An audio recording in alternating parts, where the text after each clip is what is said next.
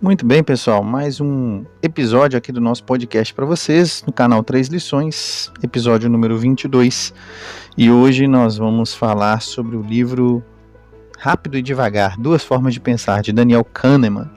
Um livro muito bom, muito técnico, com muita informação é, interessante e relevante. E vamos mencionar aqui alguns pontos altos desse livro, as partes práticas as partes voltadas aí para o nosso desenvolvimento pessoal, que vão ajudar você a melhorar, a desenvolver 1% aí por dia, tá bom? Então vamos falar um pouquinho aqui sobre algumas partes práticas desse livro e como que nós podemos tirar proveito desse livro aí, de muito rico em informação, muita coisa boa. Se é novo por aqui, se inscreva aqui no nosso canal, no nosso podcast. É, se você está nos ouvindo aí pelo agregador de, de de conteúdo, de podcast, se inscreva aqui no nosso canal. E se lembre de se inscrever também lá no nosso canal do YouTube, porque lá nós sempre postamos um conteúdo a mais, um conteúdo extra que vai te ajudar também a progredir, tá bom? Então, se inscreva no nosso canal, curta, compartilhe com um amigo aqui esse conteúdo se fez sentido para você. E com certeza vamos conseguir assim agregar valor para mais pessoas através da sua colaboração, tá bom? Muito bem, então vamos à parte prática aqui do nosso podcast quais são as lições que nós aprendemos aí com o livro Rápido e Devagar, Duas Formas de Pensar de Daniel Kahneman.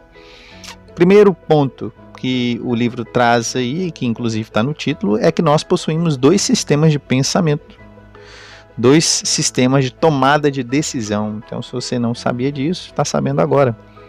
Você possui dois sistemas de pensamento que você utiliza para tomar decisões. O sistema 1 um é, opera de maneira automática e rápida, sem nenhuma percepção de controle voluntário. Já o sistema 2 aloca a atenção às atividades mentais mais difíceis, geralmente relacionadas à escolha e concentração. Então, geralmente nós utilizamos mais o sistema 1 para tomar as decisões, pois é um sistema mais rápido, é um sistema de decisões rápido. Então, geralmente as decisões que você precisa tomar no seu dia a dia e decisões menores, você geralmente utiliza esse sistema. E as decisões mais complexas, nós utilizamos aí o sistema 2, que vai alocar nossa atenção para uma atividade, uma tarefa que seja que exija mais esforço mental. Então, relacionadas a escolha e concentração. Como esses sistemas funcionam? O sistema 2, de acordo com o Daniel Kahneman, recebe as perguntas e dirige a sua atenção e faz uma busca na memória para encontrar as respostas. Então, o sistema 2 geralmente ele é mais detalhista. Então, é, ou você, quando você recebe as perguntas, se você não receber, ele mesmo faz os questionamentos e daí ele dirige a sua atenção para a memória e tenta buscar, puxar nos seus arquivos de memória as respostas para uma determinada pergunta, ou que tenha sido feito externamente, ou que você mesmo tenha se feito. Ele vai buscar, vai puxar na memória as respostas para essa pergunta de acordo com a sua experiência, de acordo com as coisas que você já viveu relacionadas àquela situação, aquele problema, aquela dificuldade. Já o sistema 1, ele opera de maneira diferente, que é o sistema 1 é o rápido, só para identificar que o 1 é o rápido o 2 é o que pensa devagar. O sistema 1 ele opera de uma forma totalmente diferente. O que, que ele faz? Ele monitora continuamente o que está acontecendo fora e dentro da sua mente e gera avaliações de vários aspectos da situação. Então ele te dá um parecer, uma visão geral da situação como um todo, com base nas informações que ele tem de imediato. Então o 2 pondera, puxa informações baseado naquilo que você já viveu, baseado em situações é, e em conhecimento adquirido, e um avalia a situação como um todo, tendo como base o que ele está vendo agora, o que ele está recebendo como informação nova no momento. Bem interessante a maneira como esses sistemas funcionam, não é verdade? Ponto 3. Qual é o efeito desse sistema sobre nós? O sistema 1, que é o rápido, faz com que nós vejamos o mundo de uma maneira mais ordenada, simples, maneira previsível e coerente, mais do que na realidade ele é. A gente passa, se você utiliza apenas o sistema 1, você vai ver o mundo sempre de uma maneira mais simples, uma maneira mais previsível. E qual é o problema quando você utiliza só o modo de pensar rápido, só o sistema 1? Você pode acabar tirando conclusões precipitadas com base em pouca evidência, porque como o sistema 1 ele simplifica as coisas, ele torna a situação previsível, ele torna o ambiente, as circunstâncias previsíveis, você pode acabar tomando decisões com base em pouca evidência. E quando você toma decisões baseadas em poucas evidências, é, ou sem um embasamento bom para isso, o que, que pode acontecer? Você pode acabar tomando decisões erradas ou agindo por impulso numa situação em que talvez fosse necessário você ponderar mais, você refletir antes de tomar uma decisão. Por isso é tão importante utilizar o sistema 2, que é o sistema que vai refletir, que vai te ajudar a refletir e pensar nas informações que você tem à disposição, puxar na sua memória situações parecidas e daí tomar a decisão.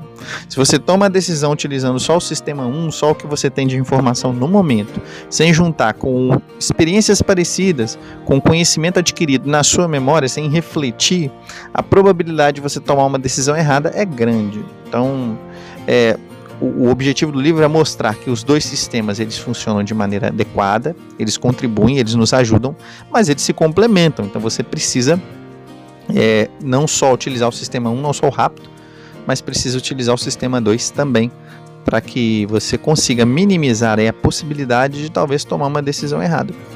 Então é fundamental você saber como os dois funcionam, como as duas formas de pensar funcionam, como elas afetam a maneira como você toma decisões e como você constrói esse processo de tomada de decisões através desses dois sistemas. Então, demos aqui uma visão geral sobre é, os dois sistemas de pensamento, rápido e devagar, como eles funcionam e o efeito desse sistema sobre nós. Agora vamos destacar outros pontos aqui que eu achei bem interessantes no livro.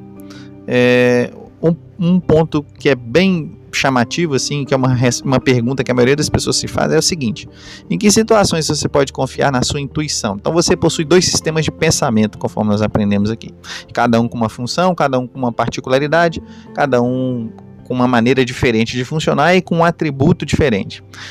Então, já que você possui esses dois sistemas, em que situações você pode confiar na sua intuição? Será que a sua intuição ela é confiável mesmo? Quando é que os julgamentos eles refletem uma perícia genuína? Então você, ah, você deve confiar na sua intuição ou não? E quando é que os seus julgamentos apresentam uma ilusão de realidade? Aquilo que você está vendo, às vezes, não é exatamente a maneira como seu cérebro está enxergando.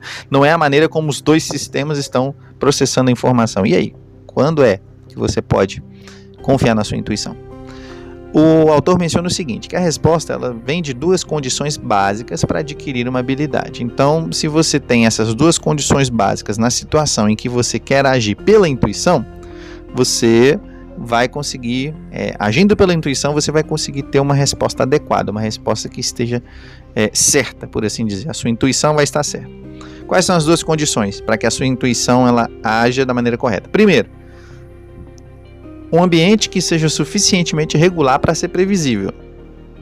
Então é um ambiente onde as coisas costumam acontecer de maneira regular, da mesma forma sempre. Então, se é um ambiente desse tipo, a sua intuição pode agir da maneira correta. Mas aí precisa de uma outra condição, tem uma segunda condição. Segunda, uma oportunidade de aprender essa regularidade mediante a prática prolongada. Então, é um ambiente onde as coisas acontecem talvez sempre de maneira parecida? É, ótimo. É um ambiente em que você já teve a oportunidade de aprender como funciona essa regularidade? Mediante a prática, você já teve nesse ambiente durante muito tempo, já praticou durante muito tempo. Então, se sim, se você respondeu sim para essas duas perguntas, a probabilidade da sua intuição funcionar nesses casos vai ser bem grande.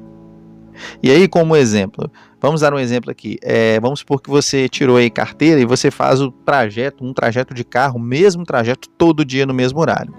A probabilidade de você saber pela sua intuição como é que está o trânsito nesse dia ou nesse trajeto, ou em um determinado horário, já que você faz o mesmo trajeto e no mesmo horário, a probabilidade de você chutar como é que vai estar o trânsito e acertar é alta, porque você passa no mesmo lugar todos os dias, você dirige pelo mesmo trajeto todos os dias e provavelmente no mesmo horário. Então, se você chutar pela sua intuição e falar assim, olha, hoje o trânsito vai estar congestionado, é provável que você chegue lá e sem usar o GPS, realmente o trânsito esteja congestionado.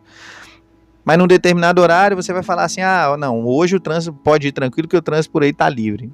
E aí a sua intuição também vai estar, tá, a probabilidade dela estar tá certa vai ser alta porque você já tem o hábito, entende?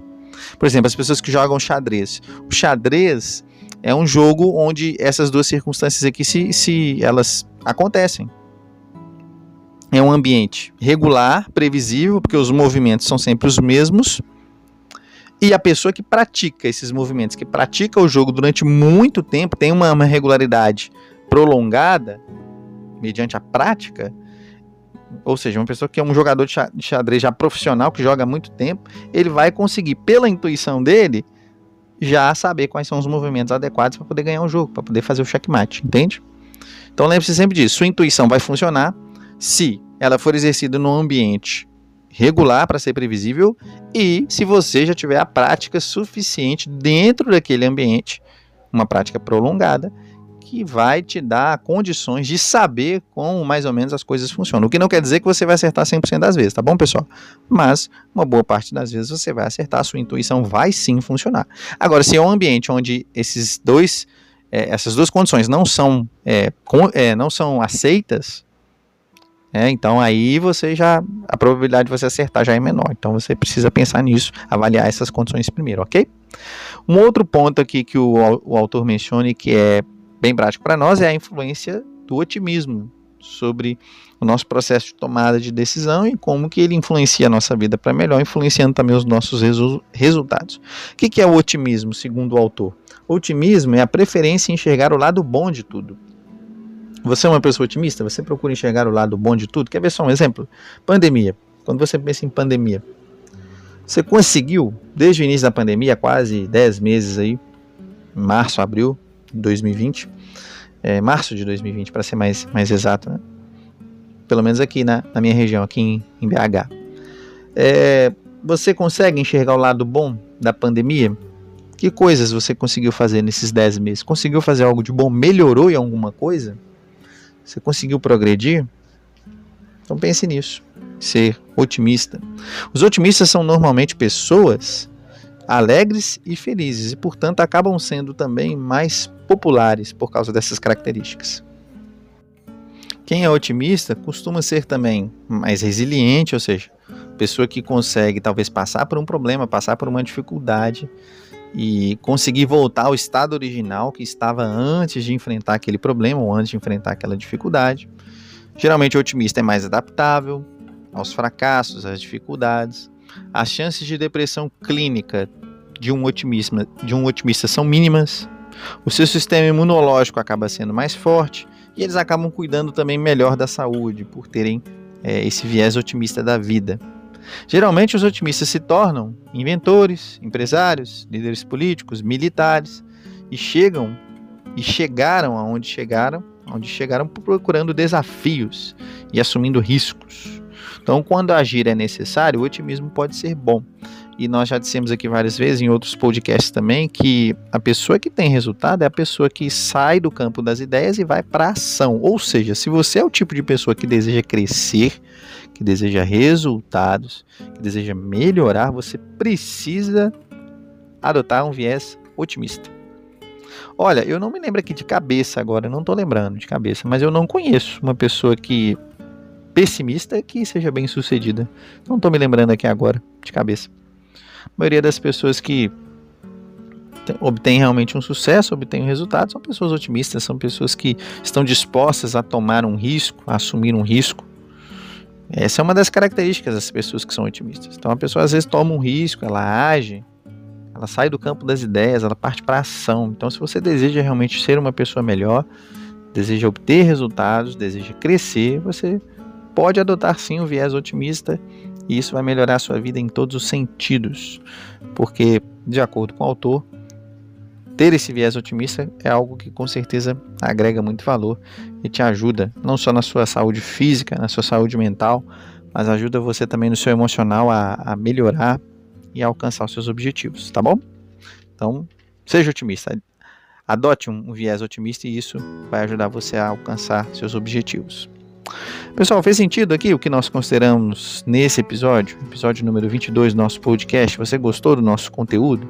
Curta, compartilhe com pelo menos um amigo é, esse podcast para que nós possamos conseguir agregar valor para um número cada vez maior de pessoas, tá bom? Deixa aqui sua sugestão, o que, que você achou, curta, compartilhe, nos acompanhe no nosso canal no, lá no YouTube, deixe nos seus comentários também o que, que você aprendeu desse livro e continue nos acompanhando aqui, que a cada dia nós lançamos aí um, um episódio novo para agregar valor para vocês, tá bom? Pessoal, muito obrigado pela atenção, muito obrigado por ouvirem aqui esse podcast. Até o nosso próximo episódio. Um grande abraço.